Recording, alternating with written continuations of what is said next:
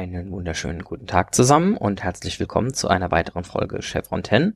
Heute äh, zu unserer quasi Jubiläums-Halbjahrhundertsfolge äh, der 50. besprechen wir Staffel 3, Episode 3, die Saat des Verrats. Und wie ihr gerade im Hintergrund hört, bin ich nicht alleine, sondern äh, öffnen äh, meine Mitstreiter schon diverse Getränke. Ähm, wir haben heute wie immer da Stefanie. Hallo. Uwe. Moin, moin. Und Christian. Hallo. Und genau, wir sprechen, wie gesagt, über die dritte Episode der dritten Staffel. Im Original Fair Game, da rege ich mich gleich noch drüber auf. Und äh, das Drehbuch hat Robert C. Cooper geschrieben, die Regie führte Martin Wood. Und ursprünglich wurde das gezeigt am 9. Juli 99 in USA und am 16. August in Deutschland. Entschuldigung, am 16. August 2000, also ein Jahr später.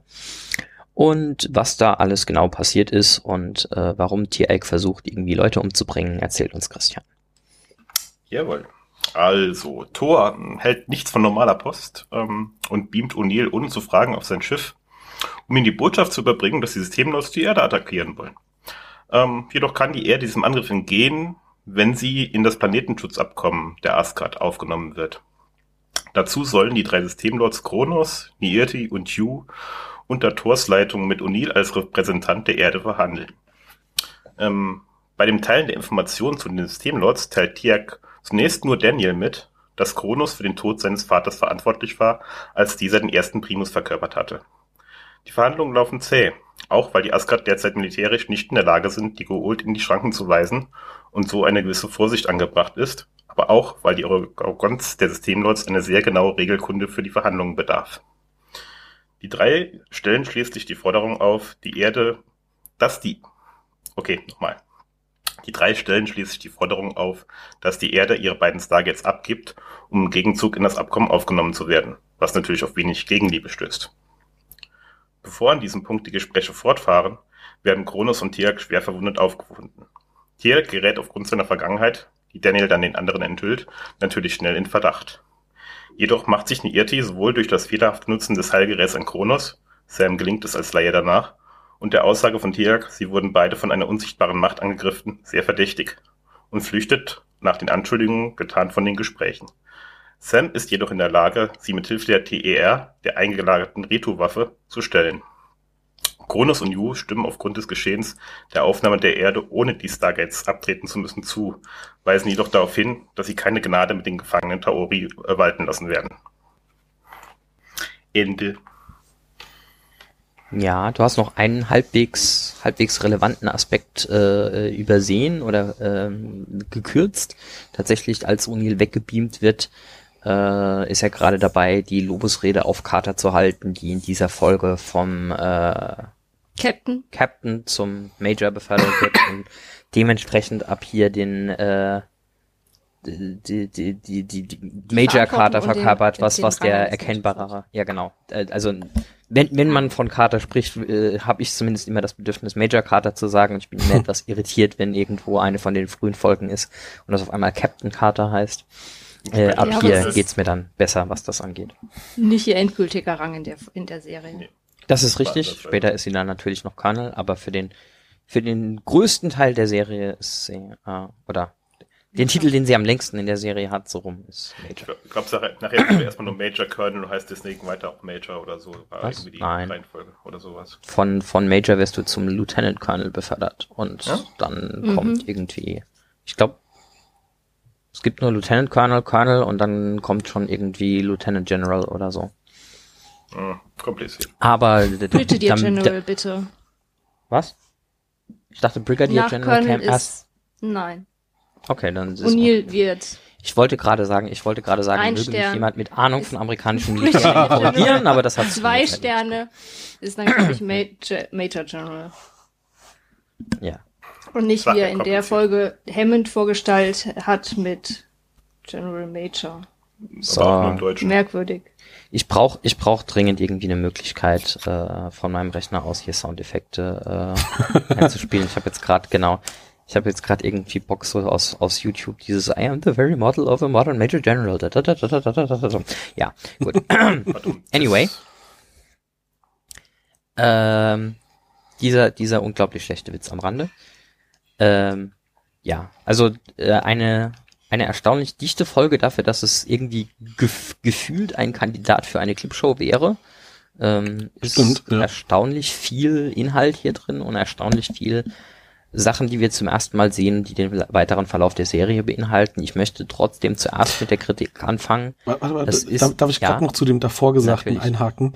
Es wird im Laufe der Serie, weiß ich nicht, aber zumindest spätestens bei Atlantis auch noch auf die Schippe genommen, das weiß ich. Aber ähm, mit, mit dieser Beförderung und dem danach, ja, Cap, äh, äh, Major, äh, das dann vorkam, auch irgendwie im Skript, ist mir noch mal bewusst geworden, wie dämlich eigentlich das Konzept ist, dass man sich mit den Rängen anspricht, also dass man quasi einen Rufnamen hat, der sich permanent ändern könnte und dann andauernd irgendjemand halt quasi dich mit dem falschen alten Rang noch anspricht, weil, ne, und also das, das wirkt für mich, der mit zu dem all dem gar keinen Bezug hat, extrem umständlich. Äh, ja, aber ich glaube, der Punkt ist der, dass auch wenn das hier erstaunlich selten passiert, weil sie dauernd im Einsatz sind, aber in der Praxis äh, laufen die ja in Uniform rum und haben irgendwie, O'Neill macht sich ja drüber lustig, von wegen, does it say Colonel anywhere on my uniform? Ja, Ähm, das stimmt. Äh, in der Praxis hast du eigentlich immer Rangabzeichen auf deiner Uniform. Hm? Äh, und Das heißt, du kannst siehst schon, wie die dementsprechend durch, durch Okay. reinen optischen Cue sehen. Ja, weil du musst ja auch wissen, ob du äh, salutieren sollst oder ob ein freundliches Guten Morgen reicht. Ich musste dabei halt an diese schöne Szene aus Atlantis denken, als sie von der Daedalus runterbeamen und dann diese wunderschöne Begrüßungsszene haben. Con, Con, Con, Con, Con, Con, Con, Con. Und McKay dann halt so, ernsthaft? Äh, die, haben sie aber auch, die, gesehen. Die gibt's zwei oder dreimal auch, sowohl in SG als auch in Atlantis, wenn auch in verschiedenen Variationen, weil es die, Ja, die gibt's stimmt. auch in Colonel, Major, Major, Colonel, Colonel, Doktor, Doktor, Colonel. Das stimmt, das stimmt. Also deswegen Ja. sage ich ja, das wird später auch noch auf die Schippe genommen, das Konzept. Ja, ja Ähm, dann, dann lasse ich dich zu deinem üblichen Ich Rand weitergehen. gerade- ich, äh, zu, zu, zu, meine, zu meiner üblichen Kritik, und es ist tatsächlich dieses Mal sehr, sehr schlimm, es ist leider eine der Folgen, die am aller, allermeisten in der Übersetzung verliert. Angefangen bei dem Titel, also Entschuldigung, Fair Game nach Die Saat des Verrats. Das ist jetzt wirklich ein bisschen eh. Ja, gut, okay, es ist ausnahmsweise kein Spoiler im Titel. Ähm, äh, und es ist ausnahmsweise äh, ja, auf der anderen Seite Fair Game einfach als faires Spiel oder sowas zu übersetzen, würde halbwegs gehen, lässt aber auch den, den Jagdaspekt Fair Game heißt ja auch da, da, zum Abschluss freigegeben oder so, ähm, was hier in der Folge ja auch thematisiert wird. Okay. Folgentitel beiseite, finde ich keine gute Übersetzung, kann man aber streiten, gibt auch schlimmere, aber tatsächlich gehen in dieser Folge unfassbar viele Witze verloren, bis hin zu dem Punkt, dass es ausnahmsweise sogar in Uwes Notizen drin steht. Ja, Ähm, äh, allein, allein der Monolog, den, ähm, den Daniel am Anfang hält, um die Repräsentanten vorzustellen, der Goa'uld, ist natürlich im Deutschen längst nicht so lustig, weil man die ganze Abbott, on, äh, Abbott and Costello Who's on First Routine mit You nicht machen kann. ähm, for our final representative, we're expecting you. Me? No. His name is you. You? also da, da, da hat, äh, da hat O'Neill auch mal wieder so einen, äh, so einen Kasper-Moment. Ähm, Wobei man fairerweise sagen muss, ich wüsste halt jetzt auch nicht, wie man das wirklich übersetzen kann, d- sodass es im Deutschen es, funktioniert. Es, ne? es Also, geht leider wirklich schlecht, aber es ausnahmsweise keine verliert, Panne. Ne? es, es verliert trotzdem unheimlich, Ja. weil gerade an der Szene mal wieder O'Neill als der Kasper schlechthin eigentlich ernst darüber kommt, als er ist. Was ich, was ich schade finde an der Stelle ist, ähm, zumindest Leute, denen äh, der Original-Gag bekannt ist und die genügend Englisch kennen, hätten vielleicht gemerkt, warum die Szene so weird ist, wenn sie im Deutschen You auch You nennen. Aber sie haben ja noch mit, noch mit You übersetzt, was dir dann sofort auch noch die Brücke wegnimmt, zu verstehen, was da gerade abgeht und somit ist einfach alles nur noch weird. Ja, also es ist irgendwie ein bisschen, ein bisschen schräg. Und äh, ich, ich, ich finde auch, das ganze Primbamborium um Carters Beförderung verliert auch in der Übersetzung erheblich. Ähm, und tatsächlich ist der, der Effekt, äh, auch da greife ich jetzt mal einfach Uwes Notizen vor, weil ich mich wie immer furchtbar vorbereitet habe. ähm, Alles gut.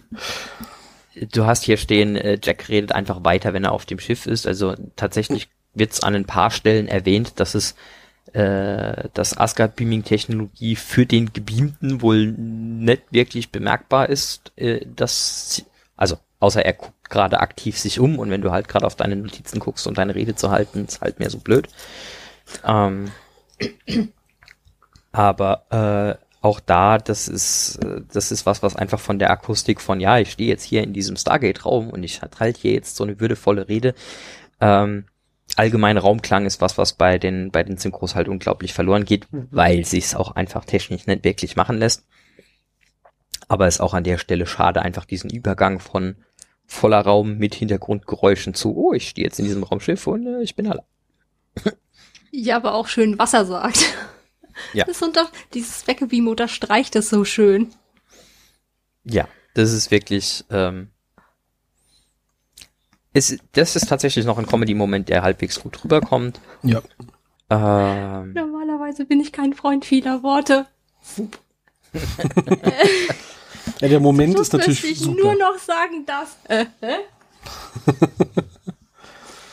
Tja. ja. Ansonsten, ähm, dabei belasse ich es jetzt mal, es gehen noch ein paar andere Witze verloren. Äh, ich weiß gar nicht, haben wir im, habe ich nie drauf geachtet, fällt mir bei der Gelegenheit nochmal wieder auf. Hat man im Deutschen wenigstens den gleichen Synchronsprecher für Thor wie für Daniel Nein. Jackson genommen? Nein. Ja, Nein, super, den nicht. auch noch kaputt gemacht. Ähm, Gut, ist die Frage, ob das jetzt als Witz gedacht ist, ne? Ja. Ja, es, es wird ja zumindest gelegentlich als, also ich glaube in, in, in einer von den zwei Wormhole Extreme Folgen Ja. wird's irgendwie äh, halt auf die Schippe genommen. Das heißt, Da schon, ja. die- ja. Und auch Ähm. im Serienfinale. Ich glaube, das ist ihnen halt an der Stelle einfach noch nicht bewusst, dass das mal eine Rolle spielt, wer jetzt dieses Alien spricht. das zu meinem, zu meinem Genörgel an der Stelle. Und jetzt darf mal jemand anders reden. Ähm, noch gar nicht. Wir stellen doch nur fest. Ja. Ähm, ich fand äh, übrigens noch, noch zusätzlich, also ich finde es spannend, dass diese Folge, da geht es sehr viel um Politik und Verhandlungen, auch wenn die jetzt im Detail, äh, die, also wie da verhandelt wird, da kann man jetzt drüber streiten, ob das irgendwie sinnvoll ist, aber es geht um ein sehr ernstes Thema, es ist eine Bedrohung im Raum, das schaffen sie auch ganz gut rüberzubringen und man merkt halt schon, dass sie dafür halt doch sehr viel Sitcom, Slapstick-Momente einbauen. Also den, den Comic Relief, den kannst du spüren, dass er da ganz bewusst platziert ist an vielen Stellen. Ähm, meistens Jack.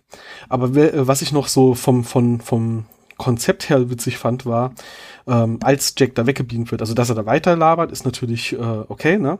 Ähm, aber er wird weggebeamt und das ist ja nur das gleißende Licht und äh, Hammond guckt in dem Moment nach oben. Und ich habe mich gefragt, wo guckt er da hin? Sucht er den Scheinwerfer, der das helle Licht verursacht hat? Oder ist ja nicht so, als wäre dieser Beam-Effekt irgendwie, dass das O'Neill nach oben wegfliegt oder so. Also ne, er blitzt auf, er ist weg und ein Hammond sucht dann halt und guckt halt nach oben das Silo hoch vom, äh, Ich von hatte, ich hatte eigentlich schon immer den Eindruck, dass die CGI-Animation an der Stelle ist, du wirst von unten nach oben so ein bisschen weggebeamt. Also interessanterweise unabhängig davon, ob der, ob der Beamer über dir oder unter dir ist. Ja. Also, wie gesagt, ich fand es irgendwie witzig, dass, dass, dass äh, George da halt steht und, und so ein bisschen verdutzt dorthin guckt, wo gerade noch sein bester Mann stand und dann so nach oben guckt, so wo ist er hin? Auf der anderen Seite, äh, tatsächlich, wenn du im Stargate-Raum stehst, sind die Optionen, wo jemand hingebeamt worden sein könnte, echt begrenzt auf nach oben, weil ähm, 28 Stockwerke unter der Erde, da geht's nämlich Das ist korrekt, runter. das stimmt schon, ja. Wie gesagt, meine Assoziation war so, er, er sucht den Scheinwerfer, der, der dieses gleißende Licht gemacht hat. Wenn wir vorbereitet werden, könnten wir ja ins Skript gucken. Aber ich glaube, das hat keiner offen, oder? Nee, wieso? Da steht bestimmt irgendwas drin mit, äh, äh, schaut nach oben. Oder so. Ja, ja, das, das kann gut sein. ich gucke ein Skript auch eig- eigentlich immer nur wegen, wegen Textpassagen, nie wegen sonstigen Anweisungen. Ja. Es spielt übrigens auch später noch ein, zweimal sogar eine, eine, also neben dem üblichen Rang und, und Namen. Es spielt tatsächlich noch ein, zweimal sogar wirklich einen Plotpunkt, dass Sam jetzt halt Major ist. Äh, ich erinnere mich zumindest mal an die eine Szene, als die äh, irgendwie rauszufinden versuchen mit dem Quantumspiegel, wo es nach Hause geht und sie unter anderem daran erkennen, dass manche Realitäten offensichtlich falsch sind, weil die Karte auf der anderen Seite halt nur die Captain-Streifen anhat und nicht die, die Major-Streifen. ja. Oh ja, stimmt. Das ist vielleicht auch nochmal ein guter Zeitpunkt, um zu erwähnen, dass das komplette Konzept von äh, wir haben ein Team, das exakt zwei Militärmitglieder hat und die sind beide eigentlich kommandierende Offiziere. Ähm, fragwürdig ist, bestenfalls. ähm, und insbesondere, äh, äh, wenn, ähm, wenn O'Neill später äh, öfter mal irgendwie außer Gefecht ist, das kommt auch, glaube ich, demnächst schon das erste Mal vor, diskutiert ja SG1 irgendwie darüber, äh, wen sie denn potenziell als Ersatz kriegen würden. Und dann heißt es ja so, also Carter kann ja nicht einfach das Kommando zu übernehmen. Äh, die, die ist ja viel zu, viel zu unerfahren. Also, ähm, ich glaube, in der Praxis wird niemand in, in der Air Force über dem Rang eines Majors jemals ein Einsatzkommando für irgendwas leiten, aber okay. Also ich glaube, so ein, ein Colonel ist normalerweise irgendwie zuständig für äh, einen, einen, einen kompletten Einsatztrupp von mehreren hundert Mann und äh, hier an der Stelle, ja, ich habe ein Team aus äh, vier Leuten, okay. Aber wir sind hier ja an der Pforte zu anderen Welten. Da sind nur die Besten der Besten der Besten da. Da Ja, die- verschieben sich die Ränge halt alle ein paar Stufen nach Ah, oben. und deshalb, und deshalb hat, hat, hat die Army und die Air Force und die Navy äh, Specialists und äh, das, die sind für die Besten der Besten. Und äh, das, das, der Rest ist Kommandostruktur, aber das ja, nur am Rande. klar, das klingt klar. im Fernsehen nicht so cool. genau. ähm, so, äh, nachdem ich jetzt doch nochmal Die können sich auch hab, die Men in Black nennen und nur noch schwarze Anzüge tragen und damit durchs Tor gehen. Das ist weniger, das ist, das ist weniger cool Das und in sind der die auch die Praxis Besten der Besten der Besten. das ist in der Praxis aber echt scheiße, weil äh, schwarze Anzüge ist definitiv schlechter als Flecktarn, um die Wälder, um durch die Wälder von Vancouver, äh, anderen Planeten zu laufen. Deswegen laufen sie ja später durch äh, Nichtwälder, so bei den Obi-Wan. Wüstenplanet ist man da auch schlecht getarnt. Mist. Äh, ja, wie gesagt, nachdem ich jetzt genug gelästert habe, äh, jetzt mal echt noch die guten Punkte. Es ist eine unglaublich gut in die Kontinuität eingebundene Folge. Erstens, wir haben hier äh, äh, nochmal einen Rückgriff, weil wir haben Nirti, die ja, äh, wenn auch ungesehen, äh, schon äh, den Auftritt gehabt hat, dass sie äh, Hanka, den Planeten von Cassandra, äh, vergiftet hatte, zerstört hatte Sie war auch der erste Goa'uld, der nicht ägyptischer Gott war. das noch dazu. Äh, wir haben an der Stelle die Aufbohrung des Spektrums genau mit Kronos und Yu als äh, griechischen respektive chinesischen Göttern. Ja, obwohl Äh, ja Yu an sich eigentlich nie Gott war, sondern eher Kaiser. Ja, aber äh, ich, ich, ich Ja. bin mir nicht Rein ganz sicher, wie das gesehen- theologisch funktioniert, aber die Chinesen hatten doch auch irgendwie das Konzept von Gottkaisern im Wesentlichen, oder? Ja, aber er hat sich nie offiziell Gott genannt. Aber darauf der Kaiser wollte ist ich ein Gott entsandt, von daher kommt das fast im Gleich, ja. würde ich jetzt sagen. ja, auf jeden Fall haben wir da die, die Kulturen mal aufgefächert und sind nicht mehr nur im alten Ägypten, das stimmt. Wir haben, was uns noch mehrere Staffeln und ewig lange begleiten wird, äh, zum ersten Mal die Erwähnung davon, was ich hier ein, ein sehr cooles, wir, ne- wir, wir, wir wedeln das in einem Nebensatz beiseite und erklären es aber dann später tatsächlich noch in richtig gut finde, die Erwähnung, dass die Aska tatsächlich eigentlich halt keine Militärmacht haben, um gegen die Goa'uld zu kämpfen, weil sie eigene Probleme haben. Hm? Es macht Fässer auf, aber Ja, das Ja. schon. Aber weißt du, die Replikatoren haben die seit ein paar Jahren und den Zwist mit den Goa'uld schon ein paar Jahrhundert, Jahrzehnte? Definitiv. Jahrtausende. Hm, Ja, genau, das Mhm, das also Problem. definitiv länger. Wie kann es passieren, dass sie mit einem Feind, den sie jetzt seit den Bruch, Jahrzehnt den, den Bruch bauen sie später Mini. halt erst ein. Ne, beim Staffelende wird halt erwähnt, ja, es gibt diese Replikatoren, die sind da gefühlt vor kurzem aufgetaucht. Das hätten sie anders formulieren müssen. Wird das, wird das, Ja. wird das gesagt, dass sie da erst seit ein paar Jahren mit denen am Kämpfen sind? Ich Ja. hatte immer den Eindruck, das ist ein Ding, was zumindest schon ein paar Jahrhunderte läuft. Mhm, nee. Nee, am Ende der Staffel kommt irgendwann vor, dass sie seit kurzem erst irgendwie plötzlich in der Galaxie Ach so, aufgetaucht ja Also gut, das würde daher- außerdem auch irgendwie hochgradig fragwürdig sein mit dem Replikatorenmädchen später. Ja, okay. Reese. Ähm, ja, danke. Ähm, ja, okay. Da, aber sagen wir Ja, mal so. aber es ist ein guter im Versuch, Vergleich, das Im zu Vergleich fixen. zu, anderen Science-Fiction, äh, ups, uns ist jetzt aufgefallen, dass das eigentlich überhaupt keinen Sinn ergibt. Lass mal da irgendwie einfach äh, so einen Nebensatz einbauen, äh, der dann auch keinen Sinn ergibt, aber wenigstens haben wir drüber gesprochen. Ähm, ist es wirklich schon ein, ein, ein relativ guter Bogen, insbesondere halt dadurch, dass es hier nur nebenbei erwähnt wird und später tatsächlich nochmal Man muss, wird. man muss an der Stelle zu, zumindest noch zur Rettung sagen, es wird nicht explizit erwähnt, dass also der Vertrag mit den Goa'uld ist schon alt, ja. Ähm, Thor sagt aber nur, wir können leider gerade nicht mehr tun, weil wir haben diese anderen Probleme noch. Er sagt aber nicht, wir würden ja schon seit tausend Jahren die Goa'uld gerne auslöschen, konnten es aber nicht. Ne? Also es ist eher so Ja, ein, auf der Metaebene fällt dir auf, na ja, sie hätten ja vor den Replikatoren hätten sie ja was tun kö- können gegen die Goa'uld.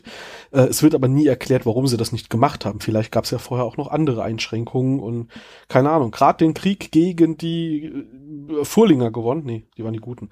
Aber also die Asgard haben es halt gerade geschafft, sich von irgendwas anderes zu recovern und dann kommen halt gerade die Replikatoren und jetzt hindern uns die Replikatoren halt daran, gegen die Goa'uld vorzugehen. Es wird ja nicht Ja, explizit gesagt, dass das wirklich schon immer der Grund war. Ne? Also ja, Die Asgard haben ja auch nie, nie wirklich gesagt, dass sie die Goa'uld auslöschen wollen. nee, genau. Es gibt halt diesen Vertrag, wobei die Asgard natürlich auch netterweise sagen könnten, wir beschützen einfach alle Menschen, liebe Goa'uld, lasst den Scheiß. Ja. Ähm, das können sie halt wegen der Replikatoren nicht und vorher vielleicht aus irgendeinem anderen Grund nicht. Das wissen wir nicht. Also Förlinger, man muss vorsichtig sein. Klein, pelzig, süß aussehend, das kann nur gefährlich sein. Aber gut. ich, Wenn die den Niedlichkeitsfaktor von den Asgard haben, ich bin da voll Den dabei. Niedlichkeitsfaktor. Ja, die Asgard, ich habe das schon mal erklärt in der Asgard-Folge, falls ihr euch erinnert. Die fünfte Spezies Mhm. mit seinen Mhm. super großen Augen, wenn er dann so blitzelt und diese, oh, die, äh, Thor ist in der Folge aber auch sehr ähm, gehfaul. Hey, es gibt eine wunderschöne CGI-Szene, in der er ein paar Meter läuft. Ansonsten Ja, ist er halt eine Puppe. ständig von einem äh, Stuhl zum anderen gebeamt, vom Raumschiff runter und hoch und Das, zu Neil das Ah, CGI-Budget war knapp. Das Geld für eine gescheite Puppe haben sie halt, oder, und, und äh, gemischt mit CGI haben sie halt erst in der nächsten Staffel bekommen. Ja, aber du Ist sagst, ja, Ist das hier eigentlich die Supreme Commander Folge? Nee, die, Nein. ist, die kommt erst später, gell? echt. nein, Okay. die kommt viel später. Das ist, ah, das ist, das ist, das ist mit dem, mit dem, äh, unserem Lieblingssenator, ich erinnere mich, ja. Genau. mit was? Mit, Mit unserem Cox. Lieblingssenator. Ach so, okay, gut, ich hatte es akustisch nicht verstanden, sorry. Ja. Kinder, Ähm. Oberkommandierender. genau. Diese, diese Folge löst auch sehr elegant irgendwie ein Problem, das wir äh, erzählerisch sonst äh, über kurz oder lang hätten. Äh, weil wenn Abrufus halt mal mit zwei Attacks da vorbeikommen kann und das geht halt schief und wir sehen aber in der Zwischenzeit schon, äh, ich glaube, Herr Ur allein drei von den Dingern bauen, gibt es eigentlich keinen Grund, warum die Goa'uld nicht einfach mit irgendwie 20 von den Teilen vorbeikommen könnten und sagen könnten, jetzt ist aber mal Schluss, ihr habt jetzt drei von uns umgebracht, also äh, geht jetzt gar nicht mehr. Ähm, und äh, ab dieser Folge haben wir halt den Punkt, die Goa'uld haben einen Grund, das zu lassen oder es zumindest sich Mühe zu geben, es so aussehen zu lassen, als wäre das halt irgendwie ein sehr ungeschickter Unfall, wenn die Erde drauf geht. Ja, aber sie schieben als Grund vor, dass Hathors Tod sie da jetzt aufgescheucht hat. Die war aber Genau. seit tausenden Jahren kein Thema mehr. Warum juckt die das jetzt plötzlich auf einmal? Ja gut, weil weil es einfach, also erstens ist es eine Goa'uld-Königin, von der es ja bekanntlich äh, erstaunlich wenige gibt ähm, und die man ja vielleicht noch hätte dazu bringen können, mit ihnen zu kooperieren. Und andererseits ist der Punkt, sie haben jetzt mehrfach gezeigt, dass sie Goa'uld, die seit Tausenden von Jahren existieren und Macht irgendwie haben und äh, etc. relativ kurzfristig einfach mal ums Eck bringen können. Also Ja, in den letzten zwei Folgen sind zwei Goa'uld gestorben und die sind es, finden es sinnvoll, drei Goa'uld auf die Erde zu schicken. ja mit der Ansage, Ja, wenn ihr die umbringt, kommen wir Genau. mit 100 Attacks vorbei und ihr seid halt Also die haben, haben doch den ei- eindeutigen Todmann-Schalter vorinstalliert. Ne? Also, das ergibt schon Sinn.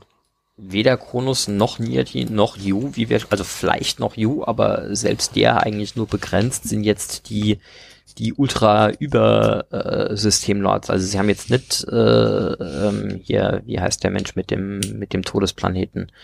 Ach, Sokar? Güte. Ja, danke. Sie haben jetzt nicht Sokar oder so geschickt, sondern nee, sie haben irgendwie so drei unterferner Liefen-Goa'uld alles in allem geschickt. Also das sind schon die, die, die Unterhändler, wo klar ist, wenn er die umbringt, ja, dann haben halt irgendwie drei Hattaxen neuen Commander und ansonsten war's das halt. Aber wie wichtig muss eigentlich diese Passage von Nilor für die äh, Systemlords sein, dass das wirklich als Tausch gesehen wird für, wir lassen diese Menschen, die offensichtlich eine Gefahr für uns sind, jetzt unter Schutz stellen. Ähm, klar, sie wollten dann natürlich auch, dass die Gates abgeschalten werden und nachher haben sie eher so aus peinlich verschämt, äh, bitte erzählt niemandem, was hier passiert ist, ähm, gesagt, ja gut, dann, dann lassen wir diese Forderung halt fallen. Aber das, der Haupteinsatz, den, den die Asgard hier reinbringen, ist, ja, es gibt hier eine Passage, von der wir nicht mehr wissen. Offensichtlich gebären sich, äh, ge gebären? Nee, warte, gebaren sich die, ähm, die Asgard auch so ein bisschen irgendwo als Wegzeugkassierer und sagen also, ja, da dürfen die Goa'uld nicht durch. Hier, hier ist Gesichtskontrolle? Nee. Und äh, das, das wird jetzt hier als Handelsmasse reingeworfen und die scheint den Goa'uld ja was wert zu sein. Hm? Ja, aber frag mal auf der anderen Seite die russische Armee, wie blöd es ist, wenn hinter dir zwei Brücken gesprengt werden. Also wenn da jetzt Ja, irgendwie galaktisch äh, es da einen Punkt gibt, wo du auf die Art und Weise das äh, die Goa'uld zwingen kannst, irgendwie zwei Wochen Umweg zu fahren mit ihren Genau. Hyperraumschiffen äh, oder halt nur durchs Gate, was halt begrenzten durch, Durchput hat, also kannst ja keinen Hattack durchfliegen. Mhm. Ähm, Hm, schwierig. und, und die Asgard halt gesagt haben, da dürft ihr nicht durch, weil sonst kommen wir und hauen euch auf die Fresse, dann wäre das schon ein relevanter Verhandlungspunkt, wo ich sage, hm, dann nehme ich vielleicht auch in Kauf, dass dieser etwas aufsässige Planet, der ja aber, ich sag mal, mit mehr Glück als Verstand alles in allem jetzt halt drei Goa'uld Mhm. umgebracht hat, ähm, erstmal da Vier. bleibt. Was? Vier? Vier. Was? Nein, Dings, äh, äh, Apophis zählt Skara- trotzdem. Skara ist doch nicht tot. Ja, aber Ra. Ach so, Mhm. Ra, hab ich vergessen. Tatsache, danke. Ah. Der erste der zwei Sonnengötter. Pse- Pseudo-alternatives Universum. Ja, also ich fand's halt spannend irgendwie. Ähm, ich frage mich halt wirklich, ist das jetzt eine Handelsroute oder äh, was kann man sich da vorstellen? Vielleicht haben sie auch irgendwann mal rausgehandelt, okay, da dürft ihr nicht lang fliegen und deswegen sind da hin- hinten diese zehn Planeten, auf denen auch noch Menschen leben, quasi automatisch mitgeschützt, weil die nicht mehr dahin kommen. Also wir wissen jetzt nicht, was die Asgard geopfert haben für die Menschheit auf der Erde. Ne? Nee, nee, wissen wir nicht, aber du könntest dir zum Beispiel vorstellen, also wir, wir leben ja in so einer tollen Spiralarm-Galaxie und es gibt tatsächlich einige Oh, ja. Stellen, an denen sich diese Spiralarme näher sind als anderswo. Und wenn du jetzt diese Passage, also du brauchst ja schon äh, Operationsbasen für die Hattacks, wo du Mhm. irgendwie äh, Zeug anpflanzen kannst oder Sklaven irgendwie äh, äh, ernten ist der falsche Ausdruck, aber ne? Ähm, und äh, wenn du jetzt halt äh, an der Stelle die, wo sich zwei Spiralarme extrem nahe kommen, halt sagst, ja, aber da könnt ihr nicht durchfliegen, sondern ihr müsst hier den langen Umweg über äh, die stellare Leere da weiter außen nehmen, das ist schon ähm, hässlich unter Umständen. Was ich bei der, ja, Ich wollte dazu ein Beispiel geben, damit man sich besser vorstellen kann. Stell dir einfach vor, die Stadtautobahn wäre dauerhaft gesperrt. Ja, liebe Zuhörer, wie ihr feststellt, sind wir gelegentlich etwas lokal fokussiert als Podcast. In Saarbrücken gibt es eine Autobahn direkt neben dem Fluss, die des Öfteren mal gesperrt ist, weil es sich herausstellt, eine Autobahn ungefähr einen Meter über dem Fluss und direkt nebendran zu haben, ist gar nicht so der gute Plan, gestaut oder nicht. Und äh, entsprechend versorgt das immer für lustiges Verkehrschaos. Sprecht von euch. Ja. ähm, Okay, alternativ, alternativ die Hochstraße in Ludwigshafen. Oh Gott. Oder Okay. die, die langen, langen Jahre, als eine der beiden ähm, Brücken gesperrt war, ein Salja oder, oder 61. Ja, Ach, die haben Also ja- wir halten fest, es gibt überall strategisch ungünstige äh, Logistik-Choke-Points, egal Genau. ob das Diese Passage lokal ist oder so galaktisch eine. ist. Und man musste ganz außen rumfahren. Aber sie gewähren uns ja jetzt nicht nur, dass wir unsere beiden Stargates behalten dürfen, sondern auch, worauf aber zum Schluss ja nicht mehr eingegangen wird, dass wir uns technologisch ja weiterentwickeln dürfen, weil sonst dürfen wir ja die Schiffe gar nicht bauen. Großzügig. Ja, sozusagen. Ähm, es, es heißt ja auch, dass die Goa'uld entscheiden können, einseitig, äh, wie, wie weit sich denn so eine Zivilisation entwickeln darf. Und sie gestehen uns und Ich denke, also Schiffe viel zu, gehören ne? nicht dazu. Wahrscheinlich wird's erst gefährlich, wenn wir halt auch nennenswerte Schlachtschiffe haben. Also an dem Punkt, als wir dann irgendwann Asgard Schilde und Asgard äh, haben, ist es halt für die Goa'uld eh schon zu spät. Ja, aber selbst so eine Prometheus, selbst so eine Prometheus ist es für äh, die Goa'uld schon relativ spät, weil die Prometheus allein langt ja schon, um äh, zumindest gegenüber einem einzelnen oder zwei Hattacks eine ernsthafte Bedrohung darzustellen. Was mich äh, zu dem Punkt bringt, dass diese ganzen Verhandlungen meiner Meinung nach sehr dadurch geprägt sind, dass die Goa'uld Lords sich untereinander halt auch hassen wie die Pest.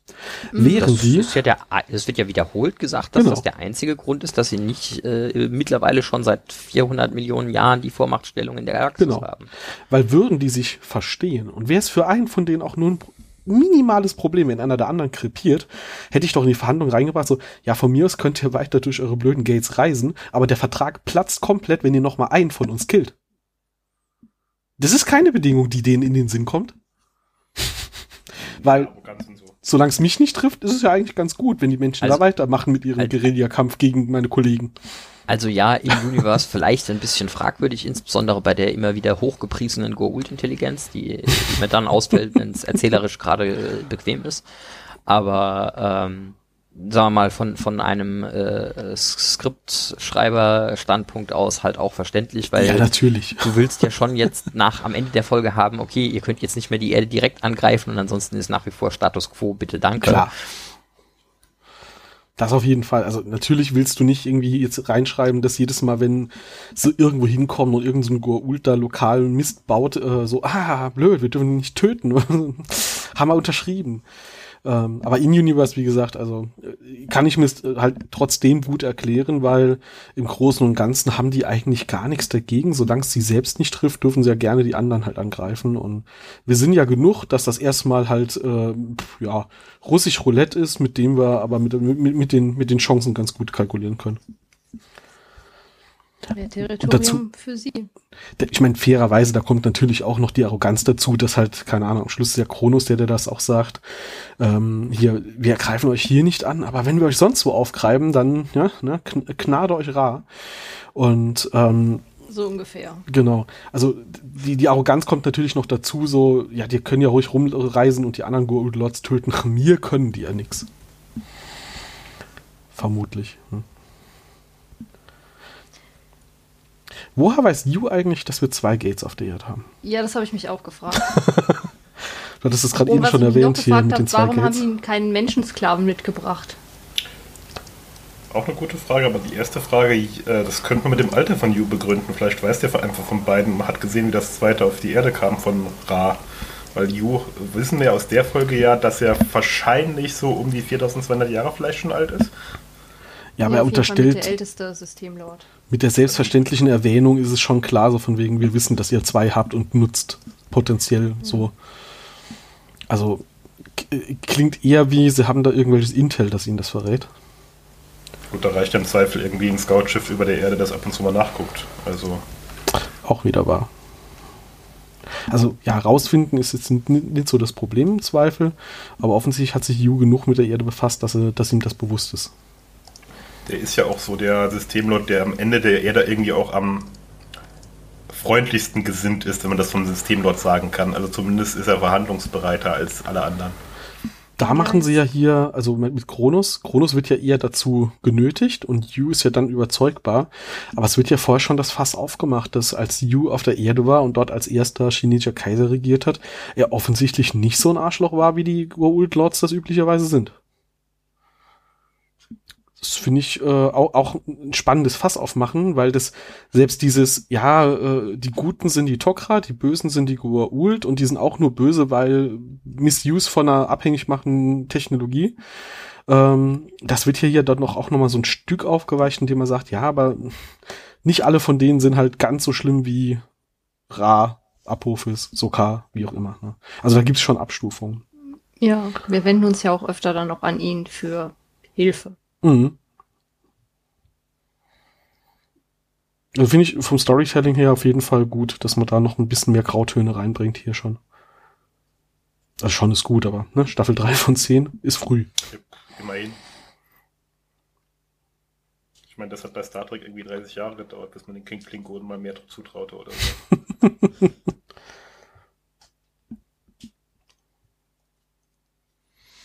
Gut, gut. Wir lernen einen Verteidigungsminister kennen, habe ich mir noch notiert. Den Und- zweiten. Genau, das ist mir dann auch aufgefallen, als ich nachgeguckt habe, weil mein erster Gedanke war, äh, oh guck mal, hier wird das Konzept gebrochen von den kennt ja keiner, also wenn, wenn Politiker vorkommen, den kennt ja keiner, deswegen können wir weiter so diese Idee spinnen von, vielleicht ist ja doch alles wahr, aber wir hatten schon in der Folge mit den Nox einen äh, Verteidigungsminister kennengelernt. Und Verteidigungsminister ist, glaube ich, mit, zumindest in den USA hochrangig genug. Wir hatten das, glaube ich, beim letzten, in der letzten Folge schon, ähm, wo ich noch gesagt habe, naja, sie, sie halten das ja noch lange aufrecht. Aber in den USA könnte quasi den Zuschauenden bei die Nox schon aufgefallen sein, warte mal, das ist aber gar nicht unser Verteidigungsminister in den 90ern gewesen. Ja, also ich glaube, äh, auch in Deutschland würde es irgendwie auffallen, wenn du ähm, Christian Lamprecht irgendwie komplett ersetzt. Oder zumindest Genau. würdest der eine oder andere googeln und dann feststellen. Genau, also das meinte ich halt. Also ich habe keine Ahnung, wie der, äh, also ich hatte damals keine Ahnung und ich wüsste auch heute nicht, wie jetzt ein Verteidigungsminister in irgendeinem anderen Land heißt. Aber in der eigenen Bevölkerung macht das natürlich dann schon so ein bisschen Klirr an dieser Theorie. Äh, muss ich dann doch nochmal zugestehen, auch wenn ich das letzte Mal noch ein bisschen mehr äh, verfochten habe. Witzig fand ich, dass der äh, Verteidigungsminister Arth Arthur Sims äh, gespielt wird von Michael David Sims. Also vielleicht ist es ja einfach Ja. nur Verwandtschaft.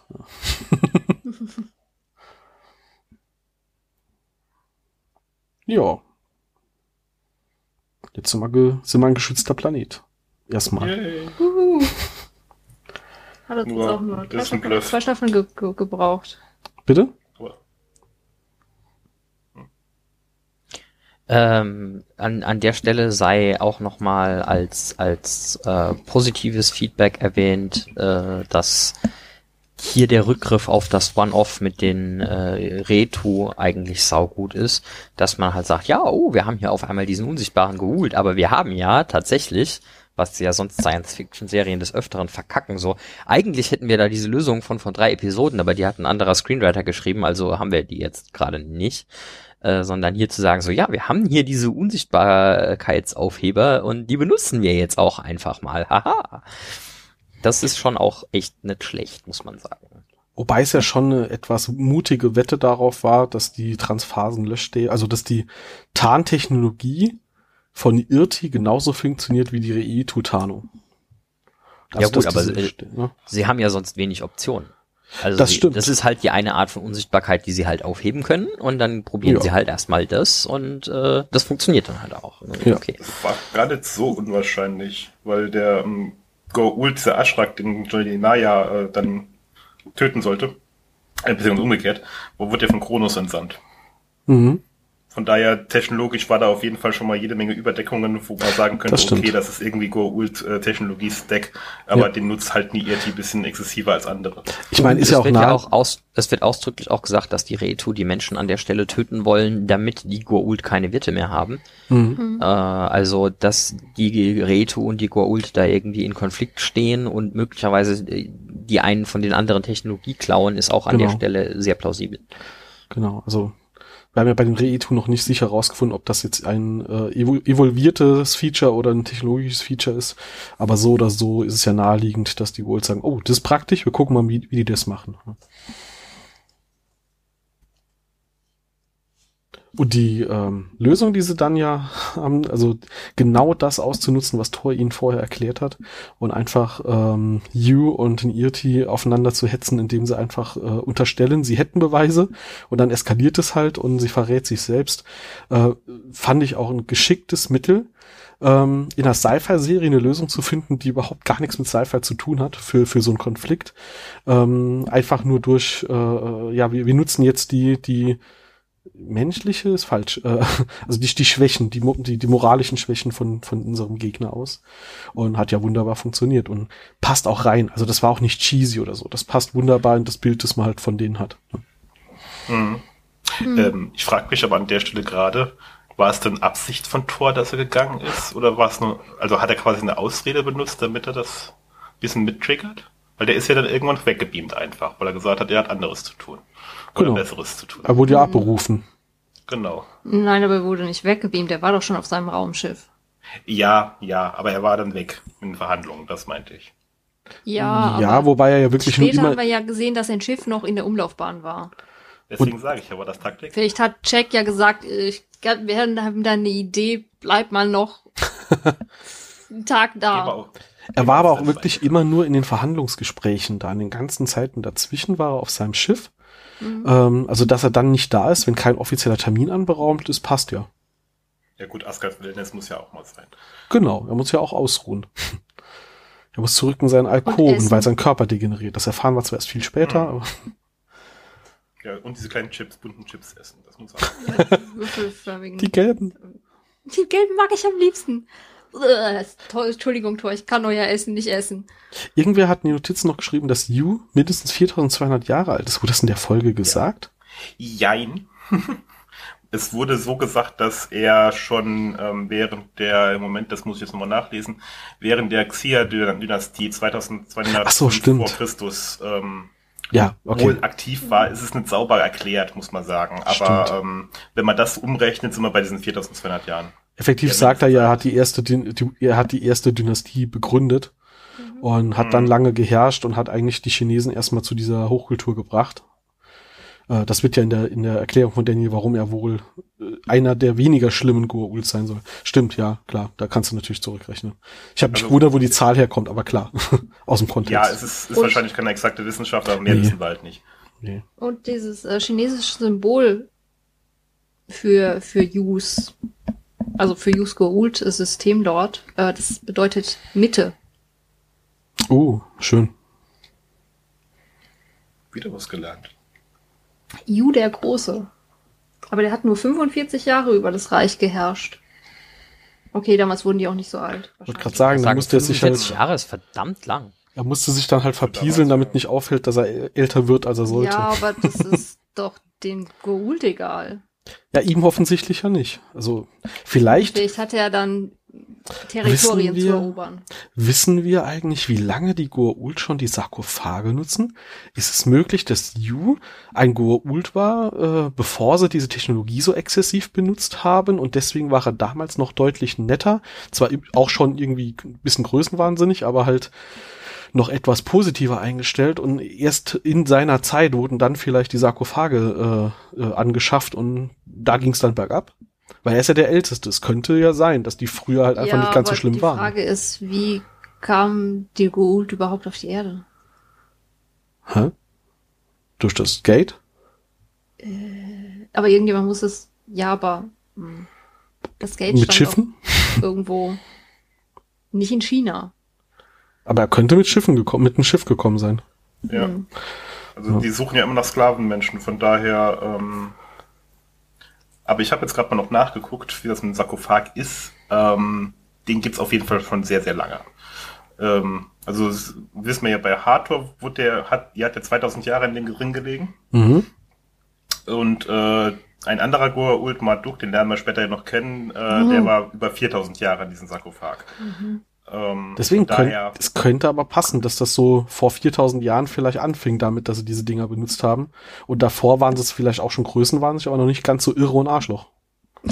widerspricht aber der Theorie, dass Yu so alt ist. Warum? weil ohne den Sarkophag würde er das nicht schaffen. Ja, genau. Deswegen sage ich ja, so in seiner Jugend hat er erstmal auf der Erde ähm, erstmal den relativ netten Herrscher gegeben und dann so, ah cool, ich kann länger leben, wenn ich in das Ding gehe und dann ist, sind sie halt alle zu, zu den Goa'uld geworden, die wir Okay, kennen. an, okay, anders. Wir wissen ja von äh, dem Tok'ra, dass Goa'uld so um die 2000 Jahre alt werden können. Ungefähr, plus minus. Ja. Äh, das heißt, also, okay, seine Jugend wäre dann, er müsste dann wirklich mit äh, Christo Geburt anfangen, den Sarkophag zu nutzen oder so. Ja, wie gesagt, oder halt früher. Er kann ja vor 4000 Jahren auf der Erde gewesen sein und vor dreieinhalbtausend Jahre haben sie die Sarkophage angefangen, jedem zu geben und zu nutzen. Wie gesagt, ist ja nur so Fanfiction jetzt hier. Ne? Natürlich. Aber schöne Fanfiction. Ich versuche halt irgendwie das in den Kanon zu bringen, dass die Gold alle wahnsinnig sind und Arschlöcher sind und machtbesessen und, und äh, diesen Gottkomplex halt wirklich auch haben und das ja erklärt wurde, ja, das macht dieser Sarkophag mit denen und bei Yu haben wir halt so eine Ausnahme und gleichzeitig ist er halt aber auch älter als alle anderen, das könnte ja zusammenhängen. Ne? Liebe Zuhörenden, schreibt uns doch mal, ob ihr das gut findet oder ähnliche Theorien habt oder andere. Mal raus damit. So, jetzt wie immer die Ja. Frage vor allem an Stefanie. Was? Was hast du aber denn noch wir so? sind doch noch gar nicht ganz durch, oder? Meine Notizen sind durch. Wir können aber gerne noch ein Was? bisschen weiter quatschen. Ähm, das. Kostüm von Yu ähm, war im Rahmen der Bemühungen, das so realistisch wie möglich zu gestalten, sehr, sehr steif, sodass der Darsteller Vincent Cristecchio, oder wie man das ausspricht, sorry, ähm, sich damit kaum normal hinsetzen konnte. Und äh, stattdessen brauchte er dann einen kleinen Hocker, an dem er sich dann so dran lehnen konnte. Okay. Der läuft und bewegt sich die ganze Zeit auch so steif. Ich hielt das halt einfach nur für Teil der Rolle, aber es ist wohl Teil des Kostüms. Ja, weil das Kostüm so steif saß. Kann, es gibt's nicht viele Bewegungsmöglichkeiten. Mhm. Ähm, Kronos hat diese Cormac-Armbänder entwickelt. Die was jetzt? Das waren die Armbänder für Superkräfte? Nein, Nee, welche waren es dann? die von Vala, die sie dann Daniel umbindet in der. Ach, die. Mhm. Diese Die Binderbände quasi. ähm, Okay. quasi zur, zur Bestrafung für, wenn ein Goult, also wenn einer von seinen Jafar auf jemanden aufpassen sollte, der aber abgehauen ist, dann sind beide ja gestorben, weil sie sich zu weit voneinander entfernt haben. Einmal der, der geflüchtet ist und einmal die Person, die aufpassen musste. Okay, den, den Bezug hatte ich jetzt gar nicht mehr, dass, dass wir da noch so spät irgendwann von ihm hören werden. Nochmal.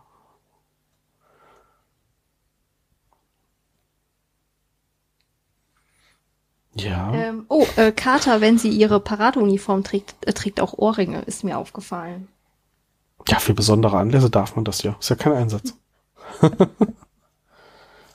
Oh, äh, Moment, ich hatte noch eine Sache. Hatte ich die schon weggeguckt?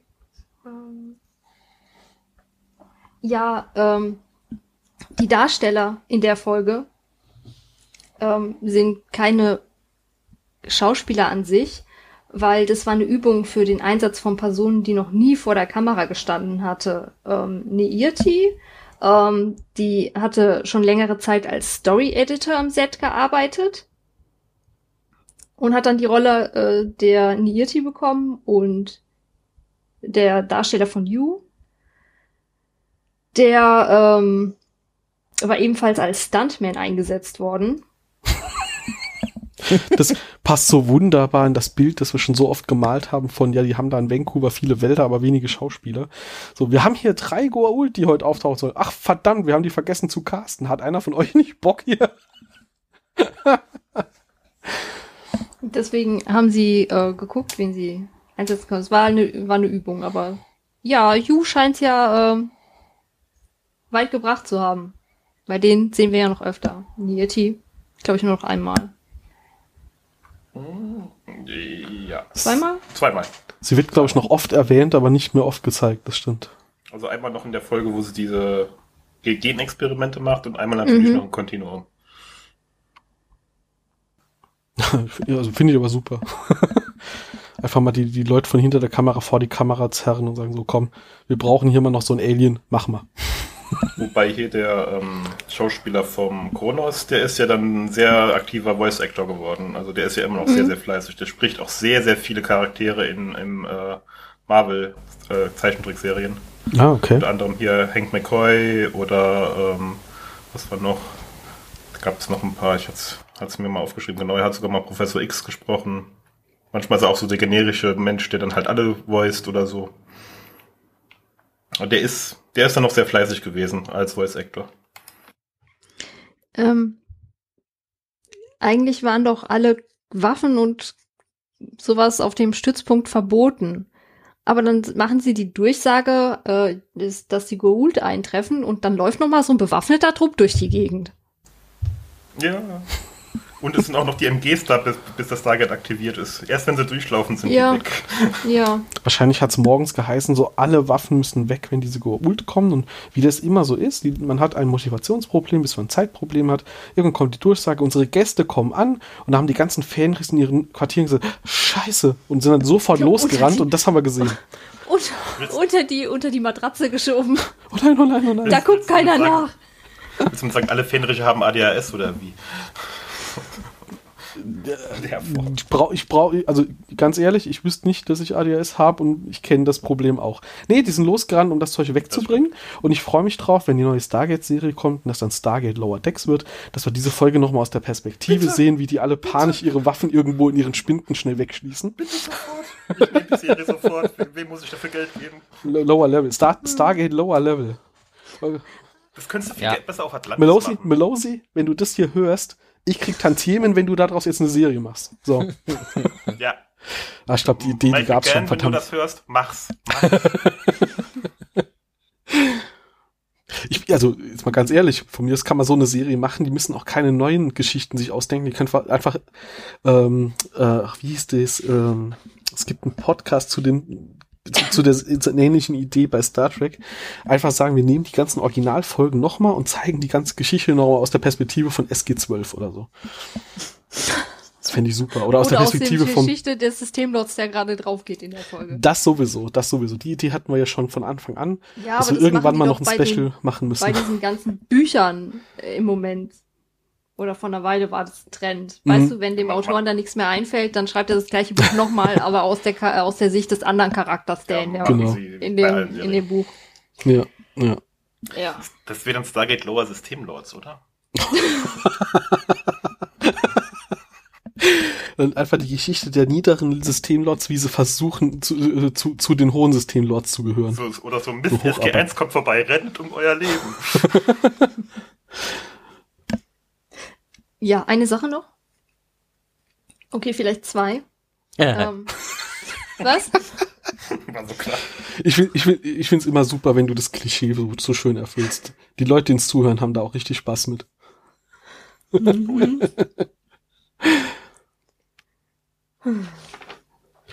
ähm, wenn die wenn die drei Systemlots ankommen und dann das Sternentor gezeigt wird und das siebte Chevron einrastet, ist der Ursprungspunkt die Erde, aber die kommen noch gar nicht von der Erde. Äh, ja, Vielleicht das wissen sie deswegen vom zweiten Ja. Stargate. Da, das ergibt aber insofern Sinn, dass wir nur einen Ursprungspunkt haben. Also jedes Gate hat einen Ursprungspunkt, es ist nur immer ein anderes Symbol ein- eingraviert. Welches, welcher Ja, soll denn unser Gate aber- sonst anzeigen? Das, von dem die Systemlots gerade kommen, nicht unsers. Ich meine, äh, diese Anwahlsequenz von das siebte Chevron ist eingeloggt, Anwählvorgang von außen, das ist halt auch wieder so ein wunderbarer Bruch mit, oh nein, das Gate hat sich aktiviert, weil äh, wir hatten das schon mehrfach, wenn die auf der anderen Seite wählen, das Gate sofort aufgeht ähm, und es dann bei uns aber noch eine Minute dauert, bis das Gate sich auf unserer Seite öffnet, muss da echt ein ganz schöner Delay dazwischen sein, wenn die durchs Gate gehen, bis auf der anderen Seite ankommen. Du willst jetzt zwar sagen, die benutzen das Gate als Plot-Device. Was? Nee, also das ist ja wirklich, das variiert ja wirklich von gefühlt Folge zu Folge. Ob wenn eine Anwalt von außen kommt, ob das relativ plötzlich passiert oder ob wir den kompletten Anwahlvorgang beobachten können. Und ich frage mich bis heute noch, wenn die das erste Symbol drücken, wie viele Gates in der Galaxis leuchtet ein Symbol auf und werden das dann weniger, wenn zwei, das, das zweite dazu kommt und so weiter. Weil so wie das oft gezeigt wird, so aus unserer Perspektive, oh, da ist das, äh, jemand wählt uns an. Ein, ein Symbol ist schon gedrückt. Oh, jetzt das zweite. So. Kommen die so langsam durch, die Signale, nachdem geöffnet wurde auf der anderen Seite? Oder sehen wir das live, wie der andere da drückt?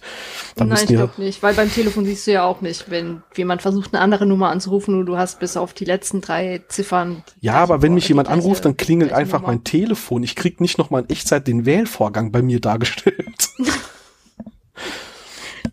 Ja, es ist auch eine andere Technologie. Okay, kann ich jetzt zu meinem letzten Punkt zurückkommen? Ausnahmsweise. Vielleicht. Entschuldigung. es wird, wird eine größere Sache, ja. Nein, nein, wird's nicht. Ich hatte nur einen Frosch im Hals. Ähm, ich meine, der Verteidigungsminister ist im Stargate Center. Und die machen ihre Verleihung direkt vorm Stargate. Wäre es nicht aus Sicherheitsgründen geschickter gewesen, die Iris zu schließen? Ich bin normalerweise kein Mann vieler Worte. Quusch. Okay. Ja, wie wir ja gerade in derselben Folge gelernt haben, das kündigt sich ja sehr lange an, wenn jemand von außen reinwählt.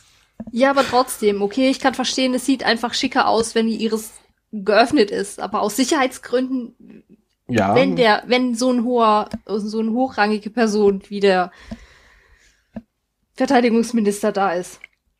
ich meine, die mussten für Fände diese es besser, wenn die Iris geschlossen ist. Die mussten auch für diese Preisverleihung echt vorher noch in den Zeitplan gucken, dass sie einen Zeitslot kriegen, wo keins ihrer SG-Teams zurückkommt.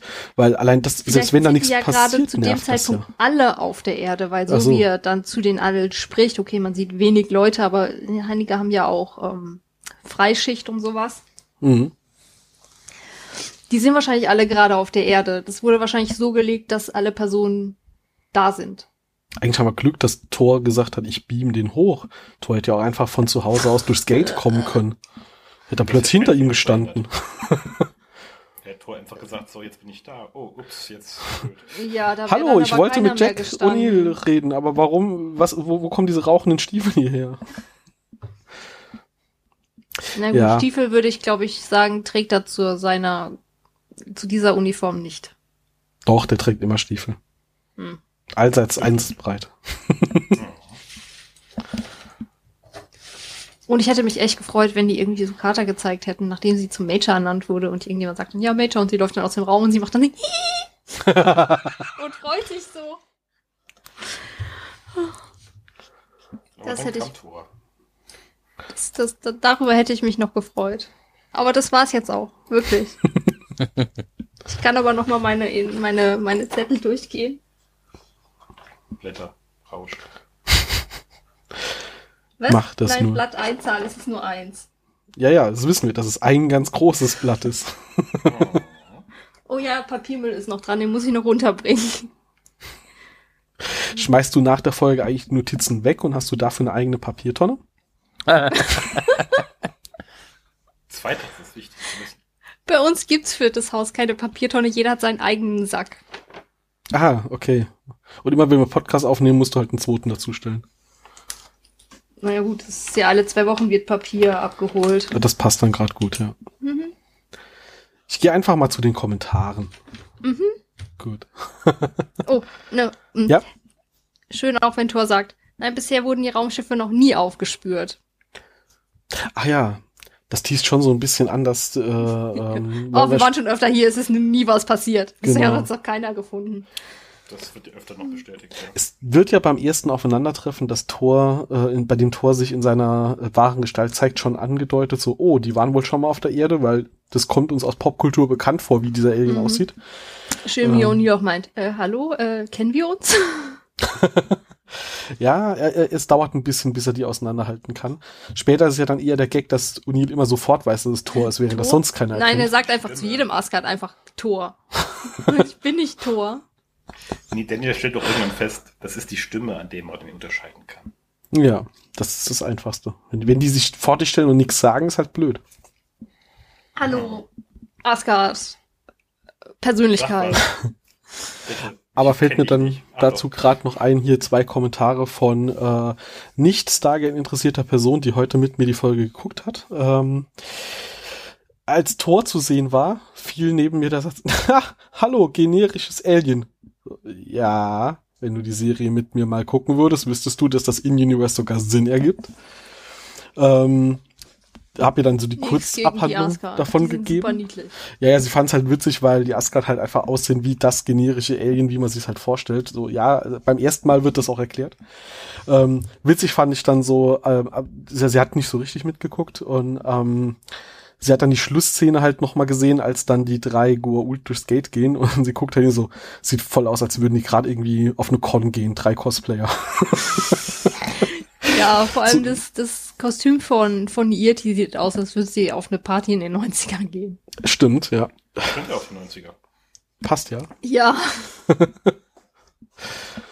Ja, so, viel- so viel zu den Einwürfen von außen von Leuten, die mit der Serie nicht so viel anfangen können. Es wird ja sogar in der Serie wirklich noch erklärt, warum die Asgard Popkultur-Referenz sind. Das wird doch ne, Loki. Das sowieso, es wird mit Loki noch, ähm, noch mal vertieft, aber beim ersten Aufeinandertreffen äh, erklärt Thor ja schon so, ja, vielleicht habt ihr dieses Bild ja von uns, weil wir waren schon öfter irgendwie bei euch auf der Erde. Hm. Ähm, ich glaube sogar mit einer expliziten Anspielung auf Roswell könnte sein, dass wir da Mitschuld dran haben oder so. Ja, ja, das auch, aber ich meinte auch mit diesen Alien-Entführungen, das machen sie, Genau. machen sie dann sogar auch noch so einen Serienkanon. Das stimmt, das stimmt. Ja, zuerst, äh, die Serie ja, aber beginnt. Menschenexperimente sind ja schon lange nicht mehr erlaubt. Ja. Was? Hm. Außer heißt Loki. Die Serie beginnt ja mit ähm, guck mal, diese ganzen Spinner, die sagen, dass die äh, Pyramiden von Aliens gebaut wurden als, als Landeplattform, das ist äh, Mhm. all, alles wahr und entwickelt sich halt zu, ach ja, und diese ganzen Farmer, die irgendwie sagen, ich wurde von einem Alien entführt und er hat mir was in den Hintern gesteckt, ist leider auch wahr. Waren aber andere Aliens. Ah, okay. Tut uns leid, ist halt so. Ja, ja. Übrigens, die, die in Ägypten die Pyramiden gebaut haben, das sind die Bösen und die, die Experimente mit uns machen, das sind die Guten. Was? Ja, ja. Glaub das mal. genau. Sind wir durch? Ja. Juhu. Durch sind wir auf jeden Fall. Das, das ja immer. Gut, dann schließen wir das Inhaltliche mal für diese, äh, diese Woche, diese Folge ab. Wir haben noch drei schöne Kommentare bekommen. Äh, über den ersten kannst du dich besonders freuen, Stefanie. Der Simon hat nämlich geschrieben, äh, weil wir das letzte Mal ja gesagt haben, Verzögerung, weil wir fast alle krank waren. Und er hat auch gemeint, wenn ihr nochmal fast alle krank seid, dann kann der Dina Nullzettel ruhig den Podcast alleine machen. Da möchte ich mich jetzt hier gegen verwehren. Die Frau heißt Stefanie, die nutzt nur einen DIN A0-Zettel zur Vorbereitung. Das kannst du jetzt nicht zusammenwerfen. Wäre ja langweilig. Ach ja, vielleicht lassen wir dich mal eine Sonderfolge einfach alleine quatschen. Hä? Ich werde das aber nicht schneiden. Wenn ich fünf Stunden schneiden muss, das wird mir zu anstrengend. Was? Fünf Stunden? Das war, ja, sind es eher acht, aber ist egal. Achso, bist du jetzt gerade schockiert, weil du dich so kurz fassen sollst? was denkt ihr nur? Was macht das denn das für einen Beste. Eindruck? Was vermittelt das denn für ein Bild von mir? Also wirklich. Ach was. Ich, ich glaube, unsere Zuhörenden können sich ein ganz gutes Bild von dir inzwischen machen, wenn ich die Kommentare manchmal so lese. Genau, äh, Daniel hat noch auf Twitter, auf Twitter, Daniel hat noch auf Twitter geschrieben. In meiner Erinnerung war diese Seth-Folge damals eine der schlechtesten oder sogar die schlechteste bis dahin. Einfach ein viel zu schwacher Bösewicht. Reske Respekt an Pascal, dass er selbst bei einer 1 zu 1 Übersetzung noch einen Kritikpunkt fand. Tja, ich habe schon gesagt, gekonnt ist halt gekonnt. Ne, man muss üben, ja. Und Horst hat auf Facebook, ähm, das war zur letzten Folge, kam da Bratak vor? Bin ich gerade irritiert. Aber auf jeden Fall hat er gemeint, äh, es war eine witzige Folge und er das war war die irritiert, Frage, die wir gestellt haben. dass Ah, das war noch die Antwort auf die Frage. Ich habe mich gerade gewundert, wie ja. er auf Bratak kommt. Ja, ja, ja, ich bin, äh, es ist für uns alle die sechste Stunde. Ähm, genau, er meinte, Bratak wäre älter, er war 180 Jahre alt und äh, ja, fand aber, dass es eine schöne, witzige Folge war. Dankeschön. Immer gerne. Habt ihr noch äh, abschließende Worte zu sagen? Nö, eigentlich keine mehr. Ich gebe mir Mühe, dass wir ab nächstem Mal vielleicht nochmal das hinkriegen mit dem Gewinnspiel, weil ich dann hoffentlich aufgeholt haben werde mit Verschicken von Dingen. Jo. Gut, gut. Ja, also ich fand die Folge auf jeden Fall äh, sehr schön. Ich finde super, wenn, wenn ein paar mehr neue Goa'uld vorkommen. Und wir haben noch ein bisschen Backstory zu Tiak. Haben wir das jetzt eigentlich erwähnt? Dass wir Backstory Nee, von Tiak noch eigentlich so gar bekommen? nicht. Ach ja, je. Sind wir ja Sollen wir schon. darüber noch kurz reden? Sind ja im Nachkommentarbereich. Jetzt fällt es mir noch ein. Naja, Ähm, wir sind ja noch nicht fertig, wir haben ja noch nicht abgeschlossen. Wir sind ja noch da, wir genau. Die, die Leute haben jetzt schon auf dem äh, Podcatcher den, den, den Pause-Button gesucht, damit sie jetzt hier Pause machen können und sich wieder äh, relevanten Dingen ihres Lebens wid- widmen können und jetzt Strich durch die Rechnung, ne? Ha. Stimmt. Das ist jetzt der Afterglow und das Extra und das Post-Credit-Scene oder keine Ahnung. Nenn's wie es willst. Ja, wer, wer, wer die, sich diesen Quatsch hier anhört, der, der weiß ja eh, um was es geht, aber ähm, genau, bei, bei Tiak kam ja dann jetzt in der Folge raus, dass er mit Kronos eine Rechnung offen hat, weil Kronos der ist, der seinen Vater getötet hat. Dan, dan, dan. Und O'Neill stellt die relevante Frage natürlich, warum sagt er uns das nicht? Und warum sagt Daniel uns das nicht? Weil Tia grundsätzlich nicht über seine privaten Sachen redet. Grundsätzlich nicht. Immer dann Außer nur, wenn es relevant wird. Ja, Gott sei Wie Dank. man ja bei seiner Familie auch sieht. genau. Ja, genau. Also Und ich kann verstehen, warum Daniel es nicht gesagt hat. er hat sich ihm anvertraut. Das ist Ja. seine Erklärung. Oh. Das, Ich hätte es dann auch nicht gesagt. vielleicht hätte er trotzdem sagen sollen, hey, pass mal auf, Chef, ähm, den Tiak, ich sag dir jetzt nicht warum, aber vielleicht sollten wir den beurlauben Redest für die mal nächsten mit Tage. dem? Red mal mit dem oder keine Ahnung, gib dem Urlaub, der soll einfach mal in Disneyland fahren für ein paar Tage. ja, Die beste Idee. äh, Darf Tia eigentlich schon die Basis verlassen? das kommt ich noch, glaube glaube ich. noch nicht. Ja. Ähm, Aber er könnte ja auf ein anderes Stockwerk gehen. Ja, äh. Und wir lernen Wir halt, lernen dass Tiak effektiv halt auch nur zu Apophis gegangen ist und sich hochgefeitet hat, um Apophis zu sein, weil sein kompletter Lebenszweck daraus Du hast bestand, gerade gesagt, um Apophis zu sein. Der Primus von Apophis zu sein, ähm, weil sein kompletter Lebenszweck quasi ist, einfach der, der Primus von Apophis zu sein und dann in der Rolle ähm, Kronos irgendwann zu töten und äh, dann hat er halt irgendwann die dumme Entscheidung getroffen, so, ach, diese Menschen sind auch ganz nett und dann kommt dieser Kronos auf die Erde. Ja, super blöd gelaufen. Oder gut. Und dann darf er nicht, dann ist der Kronos fast tot, dann retten sie das Leben von Kronos und Tiak muss dabei zugucken. Ah, schon ein bisschen blöd gelaufen für ihn. Er kriegt seine Rache, habe ich gehört. Kommt noch. Aber, äh, das hast du jetzt noch nicht gesagt, ähm, die Familie von Tiak lebte ja dann auf dem Planeten von Kronos. Mhm. Und die wurde dann ja auch vertrieben. Tiak und seine Mutter sind dann halt auf äh, Tulak ausgewandert. Deswegen kam er ja auch erst zu Apophis am Ende. Genau. Weil sie ins Exil geschickt wurden, nachdem der Vater tot war. Und Bratak dann halt sein neuer Zieh- Ziehvater wurde. Ne? Ja. Ja, genau. Gut, gut. Ja, das Langsam schließt sich die Story. auf jeden Fall noch äh, bei wichtiger Handlungen ein, ein relevanter Punkt, ja. Wird, glaube ich, nie wieder eine Rolle so richtig spielen, diese Mhm. Vorgeschichte, Doch. aber. Doch, Kommt noch ein, zweimal vor, tatsächlich. Echt? ja, sogar einmal ziemlich explizit. Ah, okay. Als Kronos äh, Ja, okay. das zeitliche segnet. Das stimmt, der Hass mit, äh, auf Kronos, der schon, ja. Gut, jetzt haben wir es aber hoffentlich wirklich. weniger. Ja. Ja. Naja, egal. Kommen wir noch einer hin. Folge. Gut, dann würde ich sagen, bevor uns jetzt noch vier Sachen einfallen, machen wir jetzt noch Schluss für heute. Mama Feierabend, genau. Äh, macht's gut und wir hören uns in zwei Wochen nochmal. Tschüss. Bis dann. Ciao. Tschüss.